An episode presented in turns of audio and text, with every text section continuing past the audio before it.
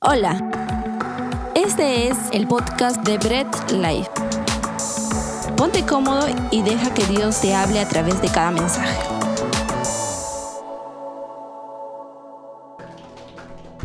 Amén, iglesia, pueden tomar sus lugares. Qué buen tiempo de oración hemos tenido. Cada vez que cantamos de la gracia de Dios, pues debe ser un motivo de gozo para nosotros.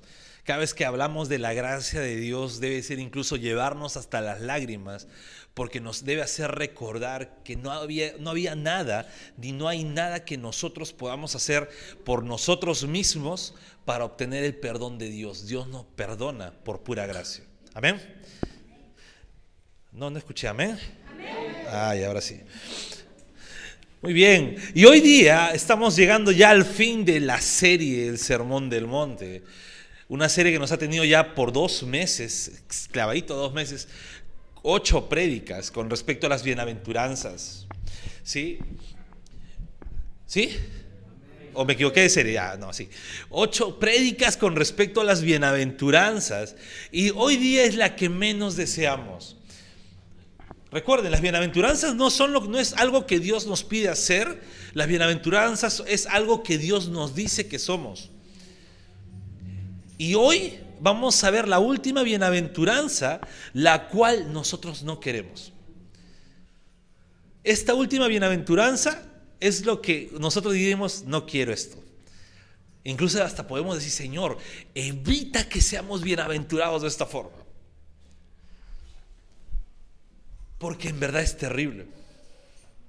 Esta última bienaventuranza de verdad es terrible, pero es lo que como cristianos nos toca ser y nos toca pasar.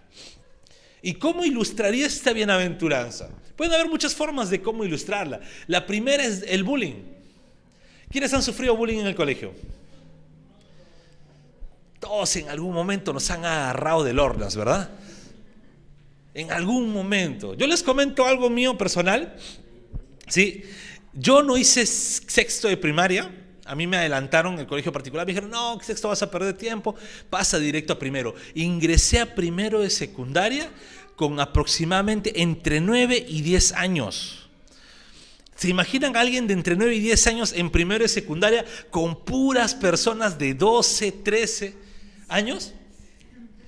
Lo peor es que yo era relativamente un poquito alto y los demás compañeros eran del mismo tamaño, o sea, no había diferencia de tamaño, pero sí de edad. Y en esa edad la fuerza va de acuerdo a la edad. Entonces era continuamente bulleado por ello. Porque era como que, ay, ay, pues encima era, era bueno, era gordito, luego adelgacé, ahora sigo siendo gordito, pero era gordito, ah, el gordito, el gordito. Ah, o sea, siempre, siempre había el bullying. Ese podría ser una buena ilustración con respecto a esta bienaventuranza, ¿no? siempre tener a alguien más fuerte tras, pero también podría ser con algún tipo de acoso. Tal vez los varones no, no, no, no sepamos mucho de qué es acoso, no sé si algún varón acá, por muy guapo que es, pues lo hayan acosado, ¿no? De repente alguno dice amén, ¿no? A mí sí me han acosado, ¿no? Pero no sé, bueno, yo no, no sé, no sé si de repente, pero en las mujeres pueden haber sufrido en algún momento algún tipo de acoso que los hayan seguido, que les hayan molestado, que hayan estado siempre atrás, que hayan estado las miradas ahí. Ese podría ser otra ilustración con respecto a esta bienaventuranza. Y creo que todos, ¿no? A mí este tipo de películas a mí me encanta, ¿no? Las películas en las cuales pues siempre está el chico que le hacen bullying, que le golpean, que lo tienen así de zapatilla y este chico ¿qué hace? Empieza a entrenar empieza a entrenar, se hace alto o fuerte. Y al hacerse alto y fuerte, ¿qué pasa? Enfrenta a su abusivo y le gana, le pega. Todos creo que hemos visto ese tipo de, de, películas. A mí me encantan ese tipo de películas.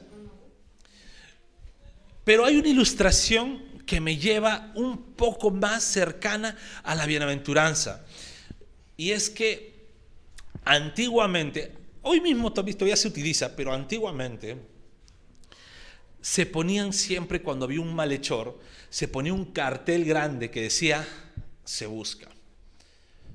Este malhechor, ¿cómo estaba? Estaba en la mira de toda la sociedad. Estaba en la mira de la policía, en la mira de todos. Es más, hoy en día también, ¿no? Siempre sueltan, no, no, sé, no recuerdo en qué página, pero sueltan, estos son los más buscados, si sabes dónde está y das el parero exacto, te damos tantos miles de soles por esta persona. Yo sé que en algún momento los que sabían de esto dicen, ¿cómo no me encuentro este desgraciado para denunciarlo y tener esos 30 mil, 40 mil soles? Pero siempre pasa ello. ¿Por qué? Porque están en la mira, están siendo perseguidos. La Interpol los puede buscar. Es más, hay personas tan buscadas que ni siquiera pueden estar libres en otro país. ¿Por qué? Porque la Interpol está que los busca. Están en constante persecución. No pueden estar en un solo lugar. No pueden detallar bien sus datos. Están completamente buscados. Ahora, algo similar es esta bienaventuranza, salvo que este ejemplo, el que es buscado es el malhechor. En la bienaventuranza se podría decir que son buscados los buenos. Los que están en la mira son los buenos. Y todo cristiano, escúchame bien, todo cristiano. ¿Y cuántos cristianos hay en esta noche?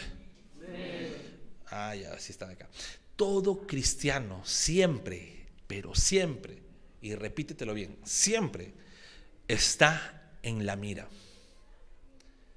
Todo cristiano está en la mira. Y quisiera que podamos leer Mateo 5, del versículo 10 al versículo 12. Mateo 5, del versículo 10 al versículo 12. Te voy a esperar para que podamos leer juntos. Mateo 5, del versículo 10 al versículo 12. Y ojo, quisiera que todos leamos en voz alta. Si no tienes tu Biblia ahí o tu celular donde puedas leerlo, pues va a aparecer en la pantalla, pero leamos, leamos en voz alta, ¿ok? Mateo 5, el 10 al 12, ¿lo encontraron? Amén. Vamos a leerlo juntos. 3 va. Bienaventurados los perseguidos por causa de la justicia, porque el reino de los cielos les pertenece. Bienaventurados sean, serán ustedes cuando por mi causa la gente los insulte, los persiga y levante contra ustedes toda clase de calumnias. Alégrense y llénense de júbilo, porque les espera una gran recompensa en el cielo. Así también persiguieron a los profetas que los precedieron a ustedes. Oramos para empezar. Amado Dios, gracias por esta palabra tuya. Señor, ayúdanos a entender lo que quieres decirnos esta noche. Y ayúdanos a entender por qué, aunque esto no nos guste, pues es necesario ya que si somos hijos tuyos, todos estamos en la mira. Señor, ayúdanos a entenderlo, a comprenderlo y a poder aplicarlo en nuestras vidas y ser fortalecidos, consolados, animados, Señor, restaurados y, Señor, sobre todo edificados con tu santa y bendita palabra. En el nombre de Jesús, guíanos Espíritu Santo. Amén y amén. Bien, hay algo importante. Esto está hablando a cristianos de verdad. Porque una cosa es decir que eres cristiano, otra cosa es ser un cristiano de verdad. A mí me causa un poco, no, no, no, de, no, no, no de gracia ni de risa, pero me, cuando hay encuestas de cristianos, o cuando tú ves ¿no? cuántos cristianos hay alrededor del mundo, Da causa un poco de gracia porque en todos esos cristianos no están solamente los cristianos evangélicos o reformados o protestantes, están los católicos, están los mormones, los testigos de Jehová, están todas las derivaciones cristianas. O sea, no simplemente son cristianos de sana doctrina, y a veces dentro de la misma iglesia del Señor, dentro de la misma iglesia de Cristo, pasa ello. Hay muchos, ¿no? ¿Quiénes son cristianos esta noche? Y todos, Levantan la mano, ¿no? Levantan la voz y dicen, ¡ah, aquí presente, amén! ¿No? Pero ¿quiénes son cristianos de verdad? Ahí cambia la cosa. ¿Quiénes son cristianos de verdad? Ahí cambia mucho la cosa todo cristiano de verdad está siempre en la mira, no por las cosas malas que hace. Ojo, si hay una persona que está en la mira, que dice ser cristiano que está en la mira, pero por cosas malas, no es un cristiano de verdad. ¿Ok?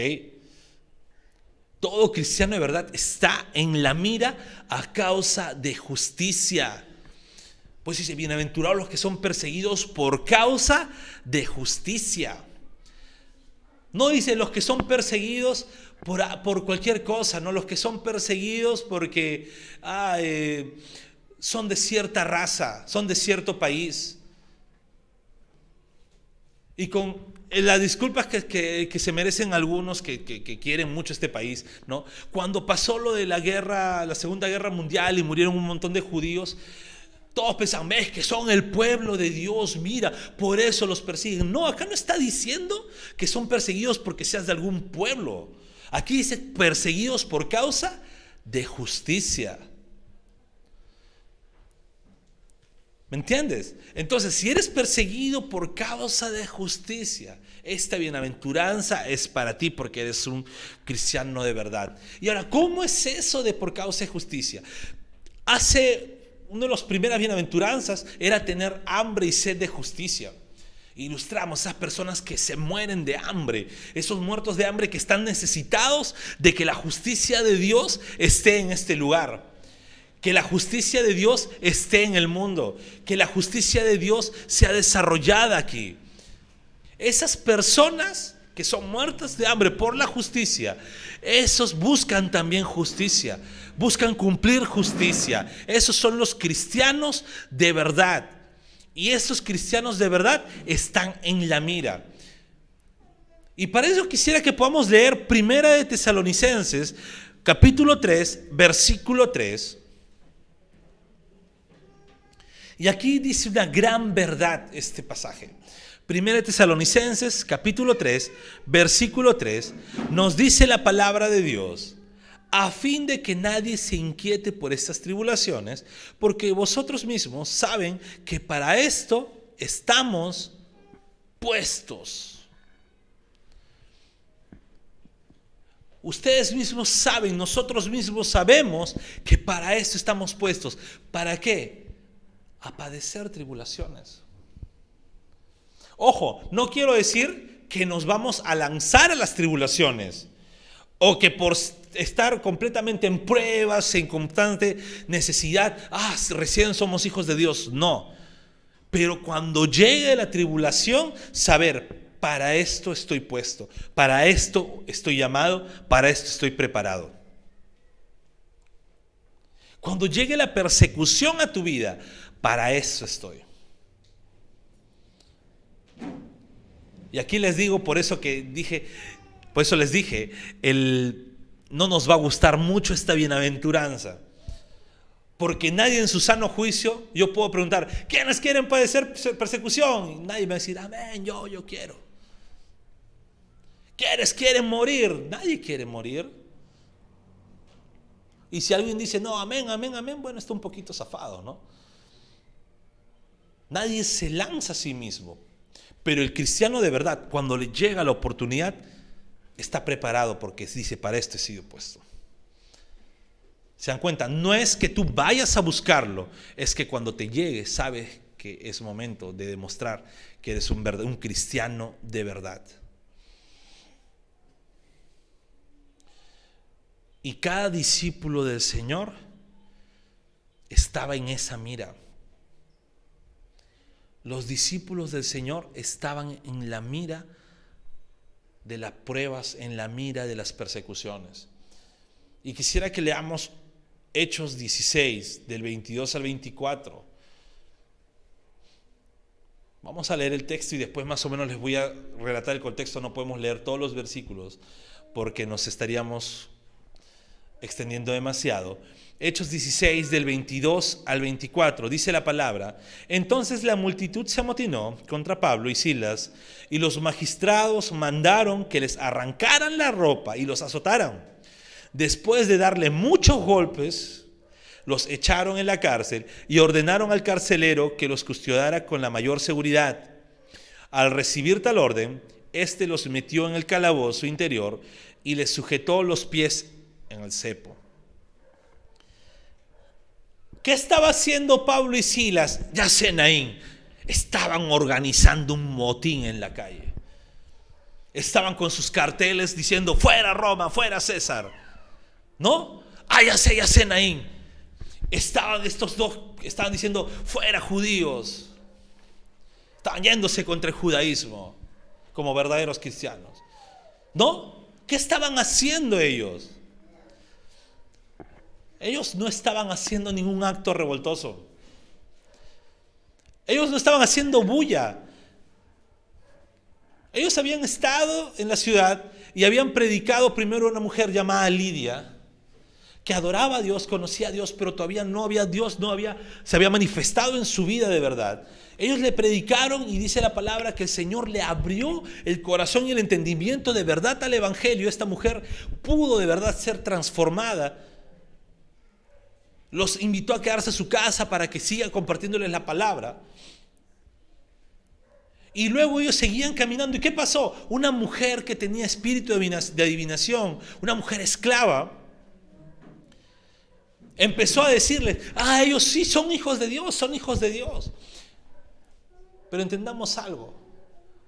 Pablo no iba a dejar que el diablo se lleve la gloria de predicar el Evangelio. Y Pablo dijo, expulsó el demonio de esta mujer, expulsó ese espíritu. ¿Y qué pasó? Los amos de esta mujer los denunciaron y dijeron, miren lo que están diciendo y todo. Y por causa de justicia, ¿qué pasó?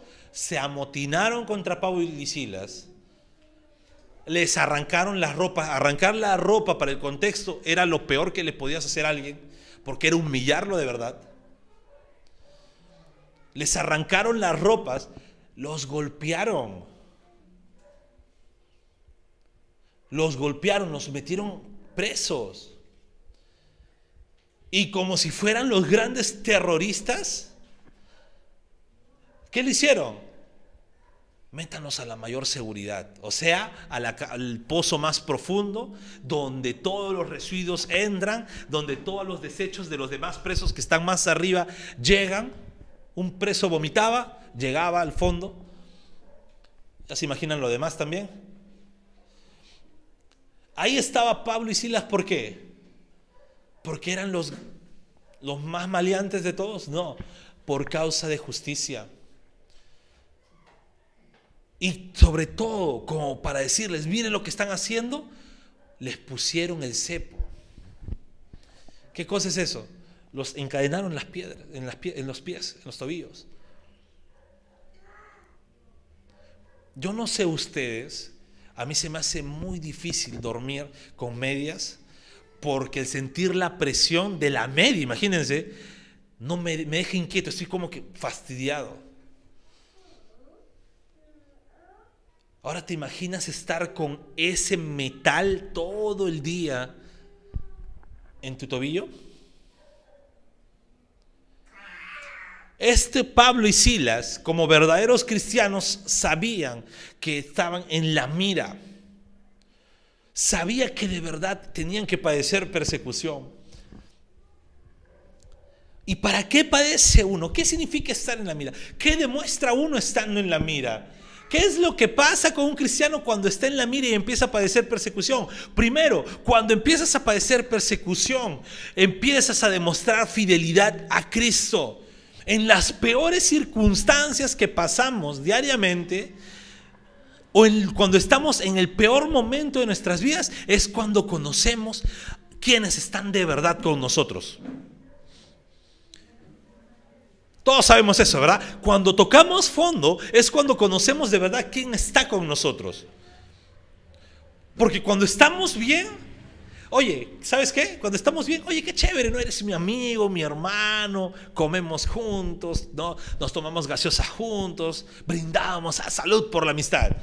Chévere, ¿no? Nos vamos a comer ceviche, nos vamos a comer pollo al finalizar la iglesia, qué chévere. Pero cuando tocamos fondo, ¿quién está con nosotros?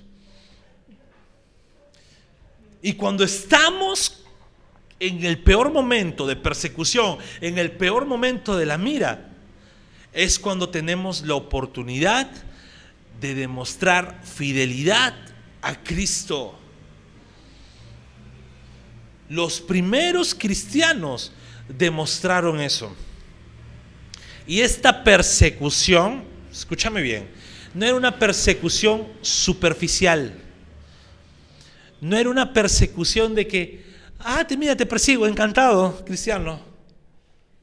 Ahora tú la llevas, ¿ya? No era una persecución de, ah, eres cristiano, ah, monjo, curita eres, monjita eres. No era una persecución así. Era una persecución que te llevaba a la muerte. Los primeros cristianos vendieron todo lo que tenía. Primero para compartir con los más pobres, pero también porque no podían quedarse en sus casas. Huían. Huían del lugar donde estaban porque eran perseguidos. Y yo quiero hablarte el testimonio de uno de los primeros padres de la iglesia, de uno de los primeros cristianos y de los primeros mártires que no fueron apóstoles ni discípulos directos de, de Cristo. Policarpo de Esmirna, cuando lo sentenciaron a morir, cuando lo sentenciaron a morir, cuando lo capturaron y lo sentenciaron a morir,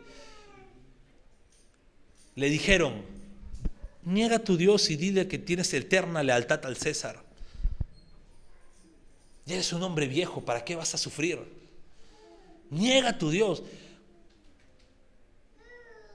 Policarpo Esmirna no era un joven, era una persona anciana que imagino que ya lo capturaron porque ya no podía huir más o con la misma rapidez. Y Policarpo de Esmirna, cuando le dijeron, niega tu Dios y jura eterna lealtad al César, dijo, 86 años he servido a Cristo y jamás me ha hecho ningún mal. ¿Cómo voy a blasfemar a mi rey que me salvó? Un hombre anciano que le dieron la oportunidad para, aunque sea ya, vivir los últimos años de vida tranquilo. Dijo, 86 años he servido a Cristo. No creo que haya tenido 86 años, tal vez ha tenido muchos años más, pero ha sido 86 años que ha estado, o sea, una persona anciana que fue condenado a morir y él dijo, en estos 86 años ningún mal me ha hecho mi Señor, ¿cómo voy a blasfemar contra él? Este hombre había sido sentenciado a muerte y no dijo, Señor, ¿por qué me sentencias a muerte si te he servido?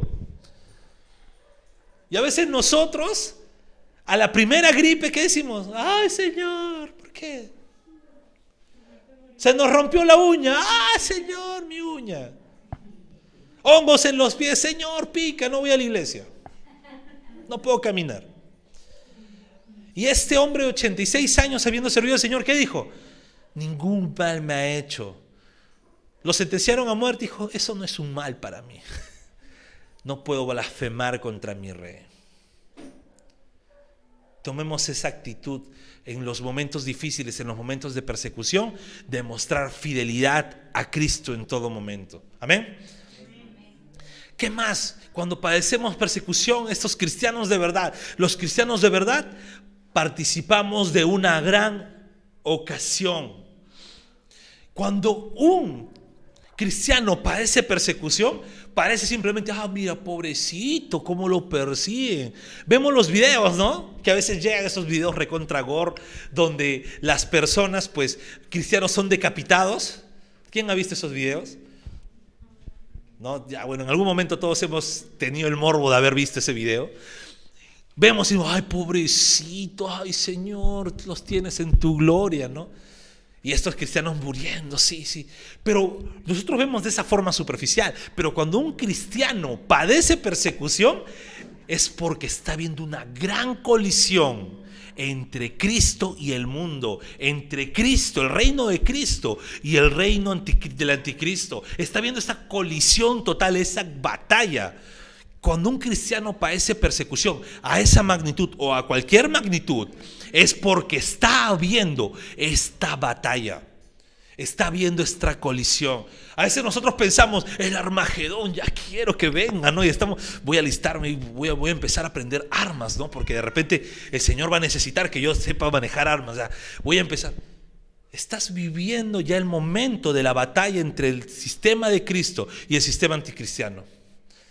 No estás viviendo otro, otro momento, estás viviendo ya el momento. Cada que un cristiano padece persecución, estás viendo literalmente ese enfrentamiento.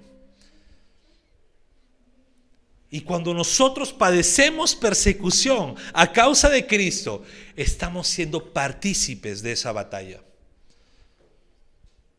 ¿A quiénes les gusta la guerra? Está que mi, hermano ahí, amén. ¿A nadie más? ¿A nadie más le gustan las películas de guerra? ¿Nadie se ha alucinado ahí? Aunque sea de zombies, ¿no? Ah, ahí sí, todos quieren cazar zombies. Y son los primeros que van a ser convertidos en zombies. ¿Qué más pasa cuando un cristiano sufre persecución? Abre un sendero fácil para los que vienen más adelante. Los que somos papás, no, los que somos padres, no pensamos en nosotros. Los que somos padres pensamos en nuestros hijos. Si tú le preguntas a un padre por qué trabaja, decir, es que quiero darle un buen futuro a mis hijos. ¿Por qué ahorras? Porque quiero darle un futuro a mis hijos. Y eso no se lo quitas al papá, o bueno, al menos no todos los padres, aunque sus hijos estén casados.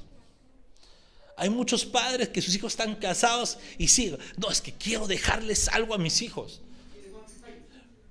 ¿Ok? Todos los padres siempre piensan en sus hijos o piensan ya en sus nietos. Cuando nosotros padecemos persecución o a causa del Evangelio nos enfrentamos al mundo y hay persecución, estamos abriendo un camino para nuestra futura generación.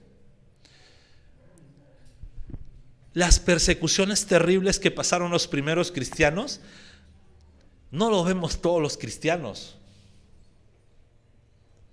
En algunos lados del mundo tal vez sí, pero no todos los cristianos. Nosotros tenemos el, el, honor, ¿no? el privilegio y la tranquilidad que vivimos en un sector donde la persecución no nos lleva a morir. Pero para que llegue el Evangelio a este lugar, han habido cristianos que han muerto a causa del Evangelio. a través de la historia, a través cuando pasó la reforma, ahora que nos acercamos al mes de la reforma, cristianos muriendo. La Biblia que tienes tú en tu celular, ya en, en todas las versiones que puedas tener, ¿no? Lo tienes en como aplicación, lo tienes en libro físico y todo. No llega a tus manos a un precio barato, llega a tus manos a precio de sangre muchos cristianos murieron también por intentar traducir la Biblia. Entonces la persecución que pasamos es para abrir un sendero más liviano a los que vienen más adelante. Nosotros estamos en una iglesia pero cuando pensamos en la iglesia, no debemos pensar en nosotros. Ah, es que yo quiero que mi iglesia sea así. Ah, es que yo quiero vivir la iglesia de esta manera. Piensa ahora, ¿cuál es la iglesia que quiero para mis hijos? Tal vez no tengas hijos, pero vas a tenerlos en algún momento. ¿Cuál es la iglesia que quieres para tu hijo? Si tú quieres una iglesia correcta para tu hijo, empieza a trabajar desde ya. Instruyete en la iglesia, sirve en la iglesia, que la iglesia crezca, que la iglesia sea un lugar agradable para todos, que la iglesia como la visión que tenemos como iglesia sea generacional, no sea solamente para un cierto sector de las personas. Lo que tú trabajas hoy es para los que vienen después. No pensemos en una iglesia para nosotros y cuando nosotros muramos, Ahí quedó la iglesia. Pensemos en una iglesia que perdure. A raíz de la pandemia, ¿no? Y como creo que en toda, en todo, en toda pandemia o en todo momento crucial de, de enfermedades fuertes, Siempre llegan todos esos predicadores apocalípticos a, mencionar, o cualquier circunstancia del mundo, ¿no? Se acerca el fin del mundo, ya, ¿para qué trabajar? ¿Para qué hacer? Mejor encerrémonos en nuestros cuartos a orar y, y quedarnos ahí con el Señor hasta que el Señor regrese. Créame, no somos la única generación que ha pasado esto. Todos esos cuadros apocalípticos han venido de generación atrás a generación atrás.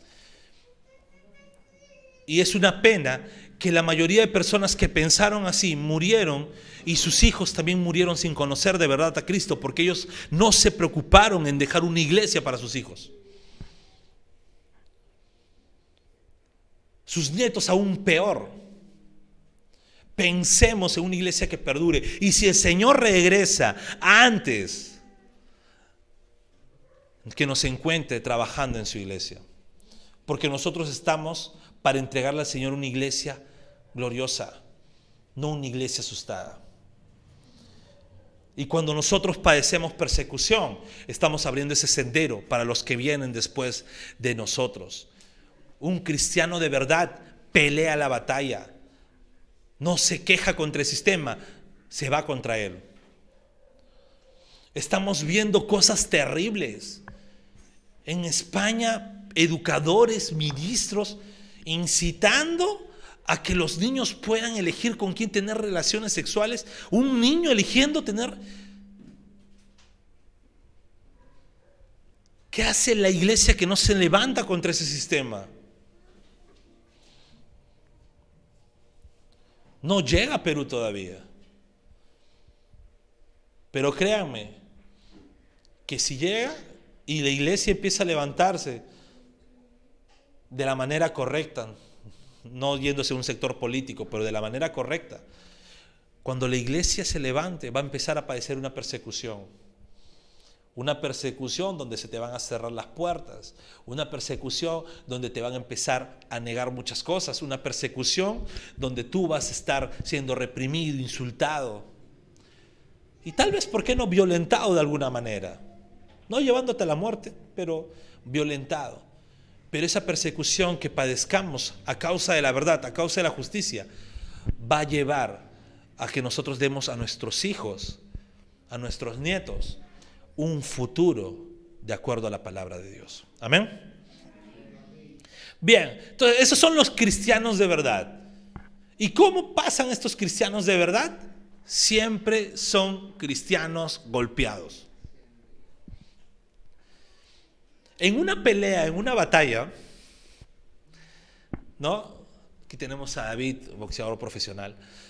Pero en una batalla, salvo que por un knockout, el más rápido del mundo, siempre hay un intercambio de golpes. ¿Han escuchado alguna vez la frase de la calle, me pegarás, pero con un golpe te vas? No, todo el mundo le ha dicho, no, ya pégame, pues, pero con un golpe te vas pero así sano no te vas. Y luego después de un puñete caes al suelo, ya bueno, esa es otra cosa. Pero siempre hay ello. En los golpes, el cristiano golpeado siempre va a estar, el cristiano que esté en la mira siempre va a ser golpeado. Siempre va a sufrir ese daño. Y tenemos que entender algo. No, no tenemos que esperar que Satanás, el mundo y sus agentes, pues jueguen limpio. No podemos esperar que jueguen con las reglas. Que Satanás diga, a ver, voy a esperar que el cristiano esté en guardia para recién atacarlo. No, él te va a atacar de las maneras que, que pueda atacar. El mundo va a atacar de la manera más baja posible. Y ahorita lo está haciendo. ¿Por qué? Porque no se está metiendo directamente contigo, se está metiendo con lo que más amas, que son tus hijos. El mundo, el sistema se está metiendo con lo que más amas, que son tus hijos. O son los pequeños que tienes en casa. Y eso te va a llevar, te va a dar, te, te causa golpes. No hay cristiano que no sea un cristiano golpeado. Pero sabes, jamás un cristiano va a ser noqueado de verdad. Un cristiano puede ser golpeado y duramente golpeado, pero nunca va a caer por cabo. Nunca va a ser noqueado.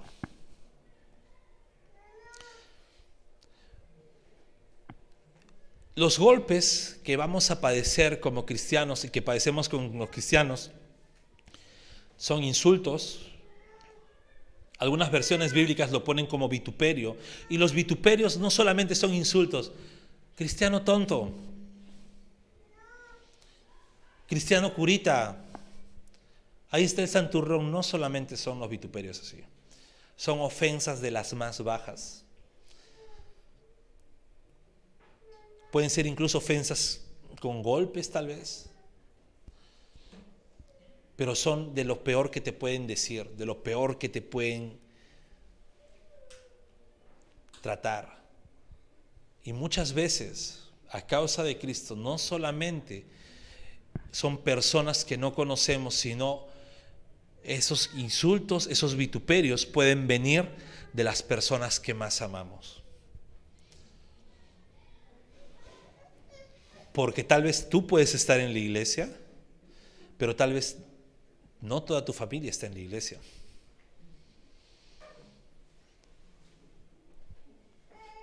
Tú puedes estar en la iglesia, pero tal vez la persona que más quieres o más amas no está. Y tú a causa de estar en la iglesia puedes recibir esos insultos, esas ofensas, esos maltratos Pero la palabra de Dios, en primera de Pedro 4:14 lo leemos, dice, dichosos ustedes si los insultan por causa del nombre de Cristo, porque el glorioso Espíritu de Dios reposa sobre ustedes. Aquí no está diciendo que no lo vamos a, no vamos a ser golpeados, no vamos a ser insultados. Dice, Dichosos si nos empiezan a insultar. Tal vez el Señor no te está diciendo lo que tú quieres escuchar, pero lo que sí, en medio de la dificultad, lo que está diciendo es, te está dando consuelo. Porque te está diciendo, eres dichoso, y si te insultan es porque de verdad el Espíritu de Dios está reposando sobre ti. Y ese es el mayor consuelo que podemos tener como hijos de Dios. ¿Qué más pasa cuando somos golpeados? Persecución. Y la persecución, pues, siempre va a estar porque estamos en la mira. Cuando llegas a un lugar por primera vez, un centro de trabajo, un centro de estudio, y llegas y dices, eres cristiano. Ah, eres cristiano ya empieza la persecución. Oye, ¿verdad que no pueden tomar? Oye, ¿verdad que te tienes que poner falda larga? Oye, ¿verdad que no puedes eh, hacer esto? ¿Verdad que no puedes escuchar música secular? ¿Verdad que no puedes eh, comer chancho? Y empieza un montón de persecuciones. Oye, parece broma, pero empieza siendo persecución. Levantas la voz. ¿Qué? ¿Los cristianos pudieron levantar la voz? te molestas. Ah, hermanito, ¿cómo te vas a molestar? ¿Así eres hermano? Empieza la persecución.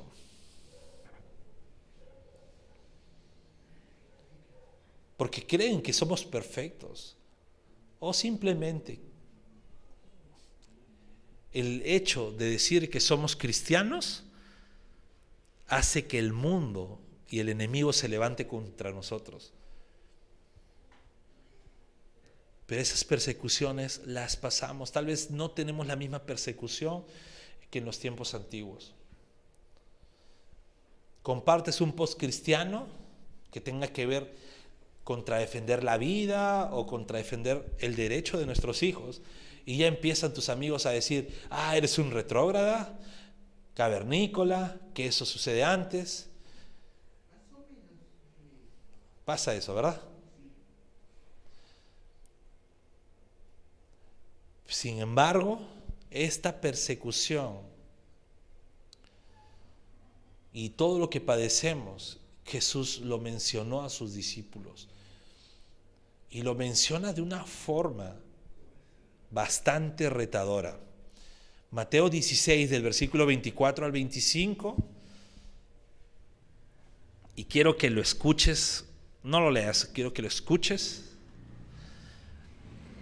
Y te imagines como si mismo Señor te está diciendo, dice, Jesús les dijo a sus discípulos, si alguno quiere venir en pos de mí, niéguese a sí mismo, tome su cruz y sígame porque todo el que quiera salvar su vida la perderá, y todo el que pierda su vida por causa de mí la hallará. Cristo estaba diciendo, vas a padecer persecución, y la persecución va a atacar algo que no quieres perder. Va a atacar tu vida y todos los intereses de tu vida. ¿Sabes? Cuando hay persecución de cualquier tipo, lo primero que es atacado es tu integridad, es tu orgullo, eres tú mismo. Porque si te insultan por ser cristiano, empiezan a atacar tu orgullo. Ah, aquel hermanito, ah, no puede tomar. Oh, el hermanito, empiezan a molestarte. Y tú, si no eres firme y no te niegas, dices, ya, ya, ya, ya, está listo, salud. Tanta vaina. Ah, que el hermanito no puede ir a tal lugar, no puede pisar la disco. Ah, ya, ya, ya, vamos a un ratito ya. Empieza a sonar la disco, y tú dices, Ah, es de gloria en gloria. Mm, Te empieza a atacar tu orgullo. Empieza a atacar lo que tú quieres. Pero el Señor dice, si alguno quiere ser mi discípulo, niéguese a sí mismo. Cuando llega la persecución, dice, Señor, que me persigan, que me maten, que me insulten, que hagan lo que quieran conmigo. Ya no quiero vivir para mí, sino vivir para ti que esa sea la firme convicción que, debemos tener como cristianos. Y luego viene algo terrible.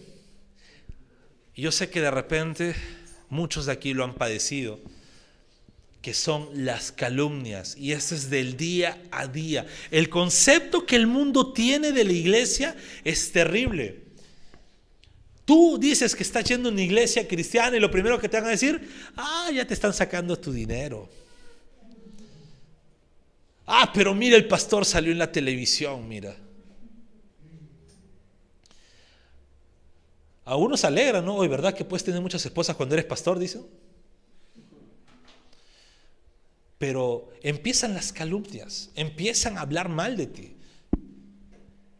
Y sin embargo, sí, hay organizaciones que se hacen llamar iglesias que dan un pésimo testimonio de lo que de verdad es una iglesia cristiana sana y que de eso se merecen que hablen mal, pero nos meten al mismo saco a todos y empiezan las calumnias, empiezan lo que son las difamaciones a todos los cristianos.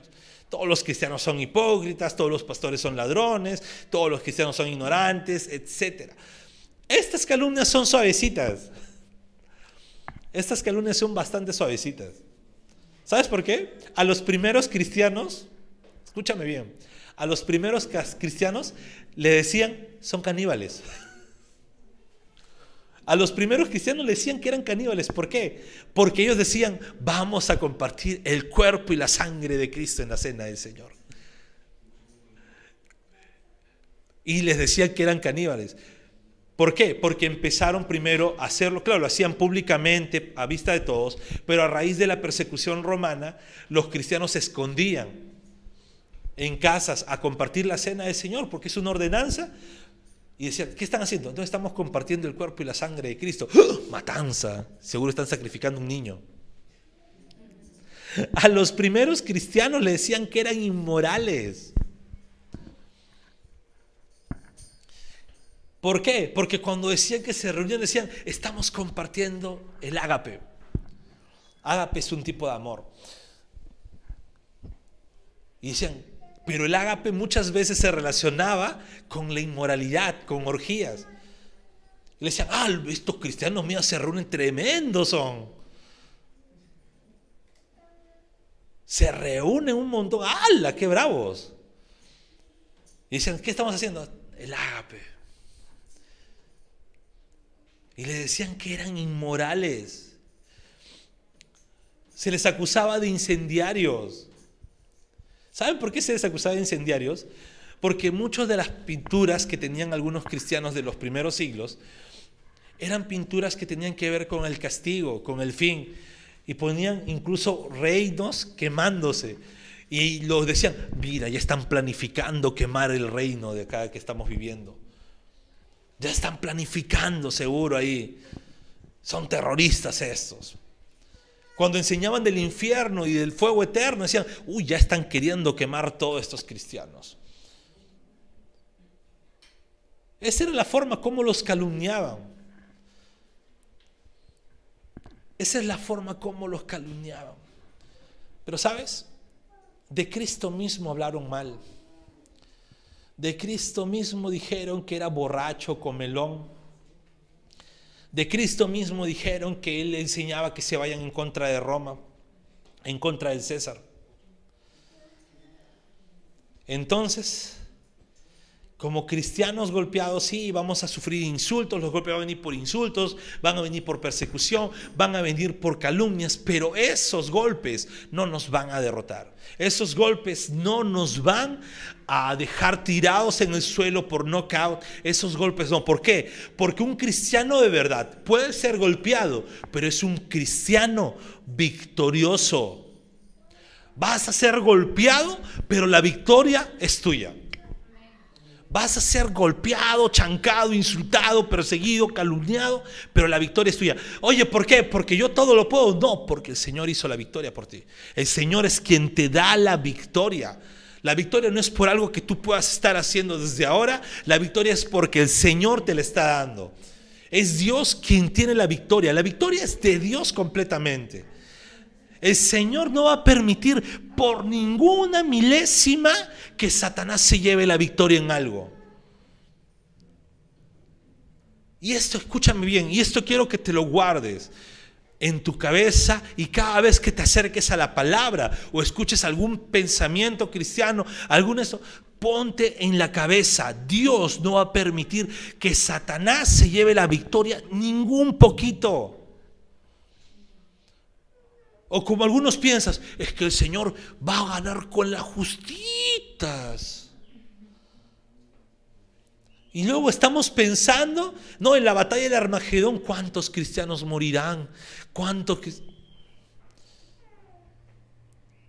O nos cogemos como textos, es que angosta es la puerta que lleva al Evangelio y luego pensamos que hay más cristianos, eh, perdón, más personas en el infierno que en el cielo. Porque pensamos, no es que Satanás se va a llevar un montón y todo. Y nos olvidamos que la victoria es del Señor. Puedes estar siendo perseguido, pero tienes esperanza en el Señor.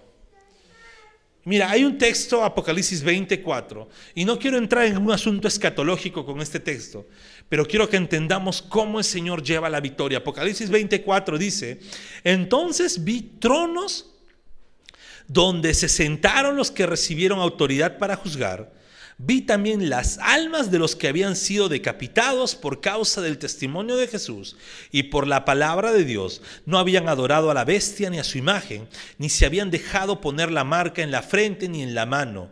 Volvieron a vivir y reinaron con Cristo mil años. Y aquí hay algo, las almas de los que habían sido decapitados por causa del testimonio de Jesús y por la palabra de Dios. A veces pensamos, no, oye, en el futuro, no, a través de toda la historia de la iglesia cristiana han habido personas que han perdido la vida a causa del Evangelio. Pero ¿cómo están esas personas? En victoria. Murieron, sí, pero eso no los derrotó. Perdieron la vida, pero eso no los derrotó. La victoria es del Señor. ¿Cómo buscaron estas personas? No se postraron a la bestia, a su imagen, ni se dejaron marcar. Y nosotros en verdad, inclusive por películas, pensamos, ah, esto es en un futuro, va a venir una persona, va a ser el gobernador mundial, nos va a poner un sellito, ¿no? Y yo les digo todas las evoluciones. Primero fue un sello literal con tampón, en la película, era con tampón, ¿no? Y algunos decían, no, en la frentecita, ¿no? ¿Qué tipo de tinta tendrá ese que nunca se quita? Pero bueno, primero era así, luego cuando salió la, toda la onda de la realidad virtual, se ponían cascos. ¿no? Y ahí estaba la imagen. Como era una realidad virtual, todos se podían conectar a través de Internet, satanizando el Internet los primeros, los cristianos de los 80, 90. Y pensamos que es así la onda. No. Desde el momento de la caída del hombre, desde el momento del pecado original, el mundo ha estado bajo un sistema anticristiano, bajo un sistema dominado por la maldad, donde, bajo un sistema donde siempre se opone a las cosas de Dios.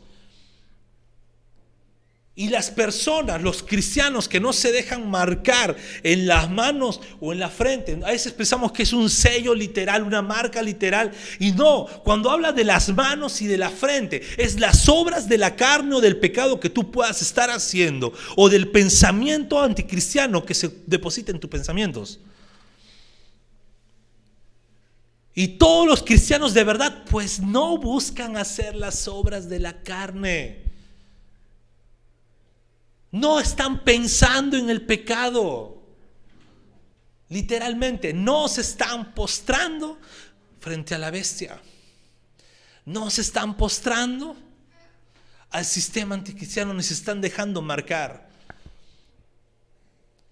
Estos cristianos, es más, tú mismo ahora estás luchando contra ese sistema anticristiano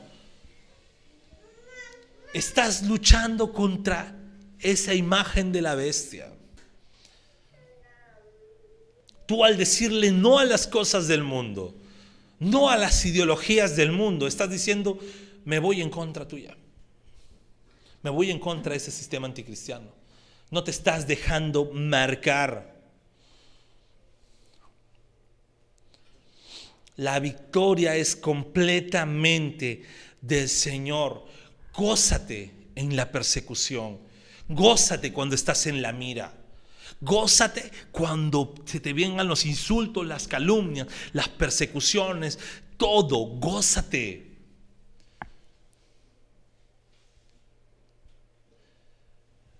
El Señor, y con esto termino, no ha dejado una iglesia acobardada. No ha dejado una iglesia que se quede en sus casas. Los primeros cristianos perseguidos se reunían en las catacumbas, en las cloacas, en los desagües, en cementerios. No tenían un lugar bonito y cálido. A veces decimos, no voy a la iglesia, mucho frío. No voy a la iglesia, mucho calor. No voy a la iglesia, está muy lejos.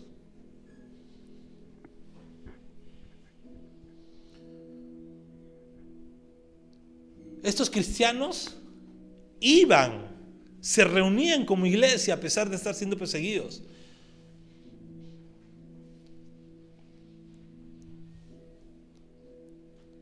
¿Te imaginas? Oye, ¿sabes qué? Están persiguiendo cristianos aquí en Independencia, pero ahorita está tranquilo en Pasamayo, vámonos todos ahí a pie. ¿Cuántos de nosotros de verdad mostraríamos fidelidad al Señor en circunstancias así? Si cuando muchas veces por una gripe no queremos venir a la iglesia.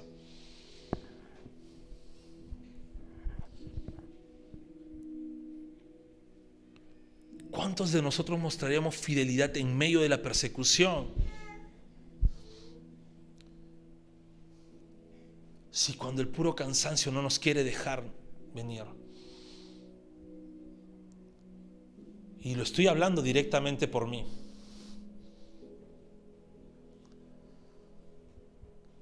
Porque muchas veces yo he, sido de las personas que digo, ah, como no quisiera que haya ahorita servicio. Quisiera descansar.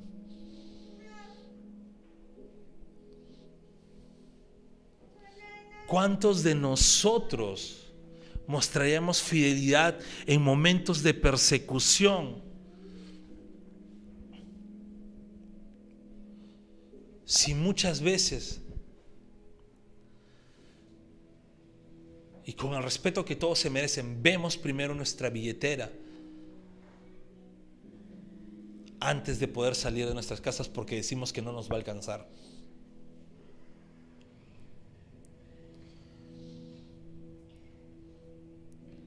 estos cristianos, esa persecución los dejaba sin recursos, los dejaba con enfermedades, los dejaba en la miseria, los dejaba en la ruina. Sin embargo, ellos decían, ¿dónde nos reuniremos? Porque no podemos dejar de reunirnos. Y si nos encuentra el anticristo, nos encuentra el imperio, nos encuentra el sistema y nos mata, morimos victoriosos, morimos gozándonos, porque nos estamos negando a nosotros. Estamos siendo fieles discípulos de Cristo, que dijo, niégate a ti mismo. Si buscas tu vida, la vas a perder, pero si pierdes tu vida, la salvarás. La persecución. Y muchas veces el no tener persecución de tal magnitud en este momento, en esta zona, es la que nosotros decimos, ah, qué fácil es ser cristiano. Pues yo te quiero poner un gran peso encima. Yo no soy Jesús, yo no te voy a quitar el peso de encima. El que quita las cargas y el peso es Cristo. Pues yo te voy a poner un gran peso encima. Es que cuando empiezas a, empieces a poner pretextos, te, te hagas la pregunta de verdad. ¿Soy un cristiano de verdad? Porque si voy a poner un pretexto tan bajo, Tal vez no, estoy, no he sido transformado de verdad por la palabra de Dios. Y ojo, lo estoy diciendo no solamente por los domingos de iglesia. Lo estoy diciendo porque con la tecnología se han facilitado tantas cosas que incluso nos podemos reunir desde nuestras casas. Y de lo que se pensó en un momento que era una bendición porque decimos, ahora que todos nos podemos conectar a un clic, cuando pasó la pandemia, que no se conectaban, que no llegaba el internet, que no, no, es lo mismo que hagan presenciales. ¿Se abrió presenciales? Uy, es que no, es que es muy tarde. ¿Se abrió en la mañana? No, es que muy temprano.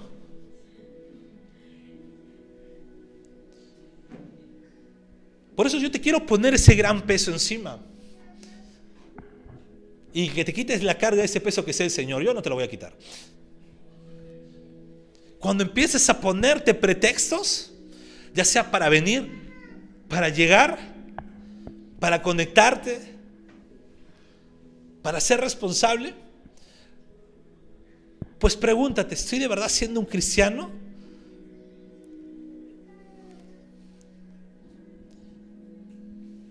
Si la respuesta es sí, pues vamos, dale ánimo. Llega. Da todo lo que puedas. Llega. Congrégate. Conéctate. Y si la respuesta es no, pues créeme que Dios te está amando tanto que te está diciendo, aún no has sido tocado por mi palabra, pero yo te estoy llamando ahorita. La persecución muchas veces va a venir de los que más amamos, nuestra familia, nuestros amigos, nuestro trabajo. Dices que eres cristiano y ya no te quieren dar permiso en Semana Santa, en Navidad. Dicen, ah, pero los cristianos celebran Navidad. Tu cumpleaños, oye, ¿qué? ¿Pero los cristianos celebran cumpleaños? Y empiezan a, empieza a ver la persecución. Y muchas veces las personas que más cerca están de ti son los que te persiguen por causa del Evangelio. Pero mantente firme en la fe. Enfréntate al sistema de este mundo. sigue siendo un cristiano de verdad. Y como cristiano de verdad, cuando predicas el Evangelio, estás enfrentándote directamente al sistema y vas a sufrir persecución. Pero alégrate, porque cuando tú predicas el Evangelio, te enfrentas al sistema, ya sea por un post que coloques en tu estado de WhatsApp o en tu Facebook, va a haber una persona que va a ser tocada por la palabra de Dios. La persecución de los primeros siglos,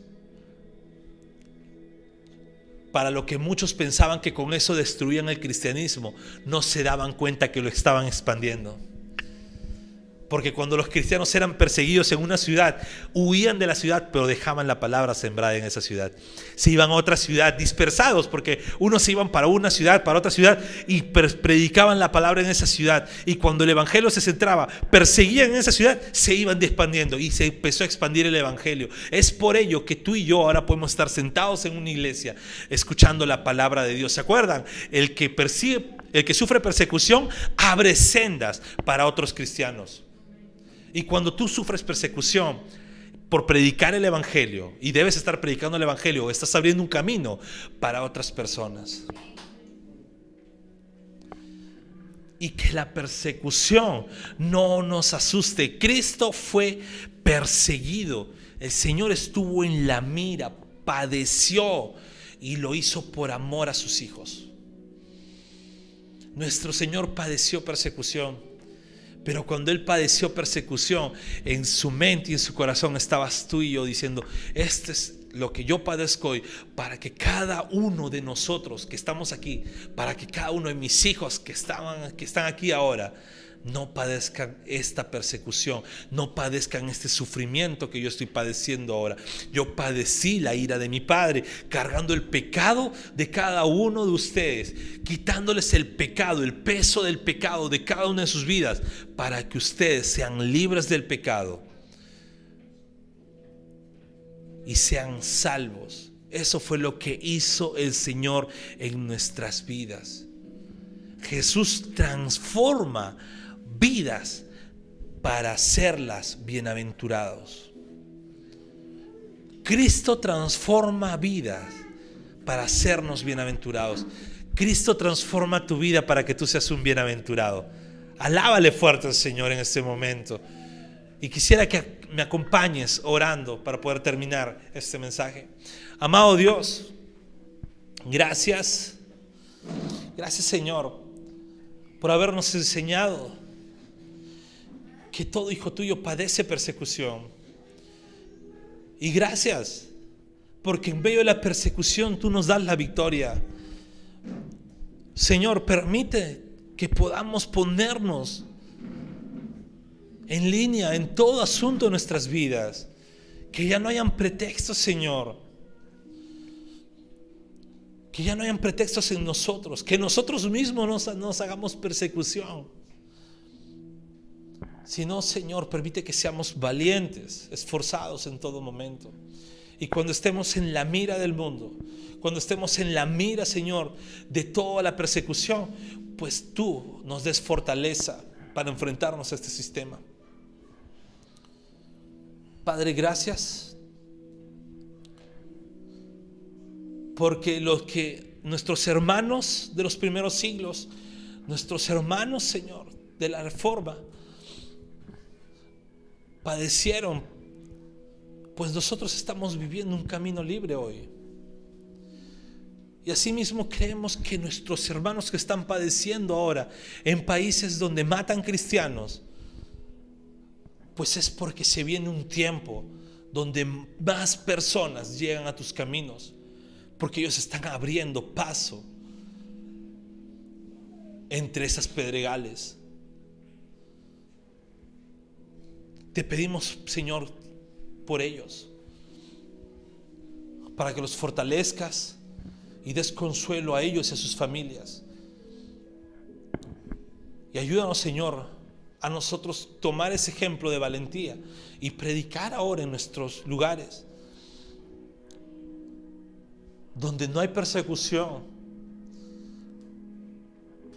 que nos cueste la vida, pero sí persecución que nos va a doler, que nos van a insultar, nos van a golpear, van a hablar mal de nosotros, pero permite que seamos fortalecidos y tengamos un pie firme para darte la gloria, para darte la honra. Gracias te damos, Rey. Iglesia, nos ponemos de pie para adorar a nuestro buen Dios.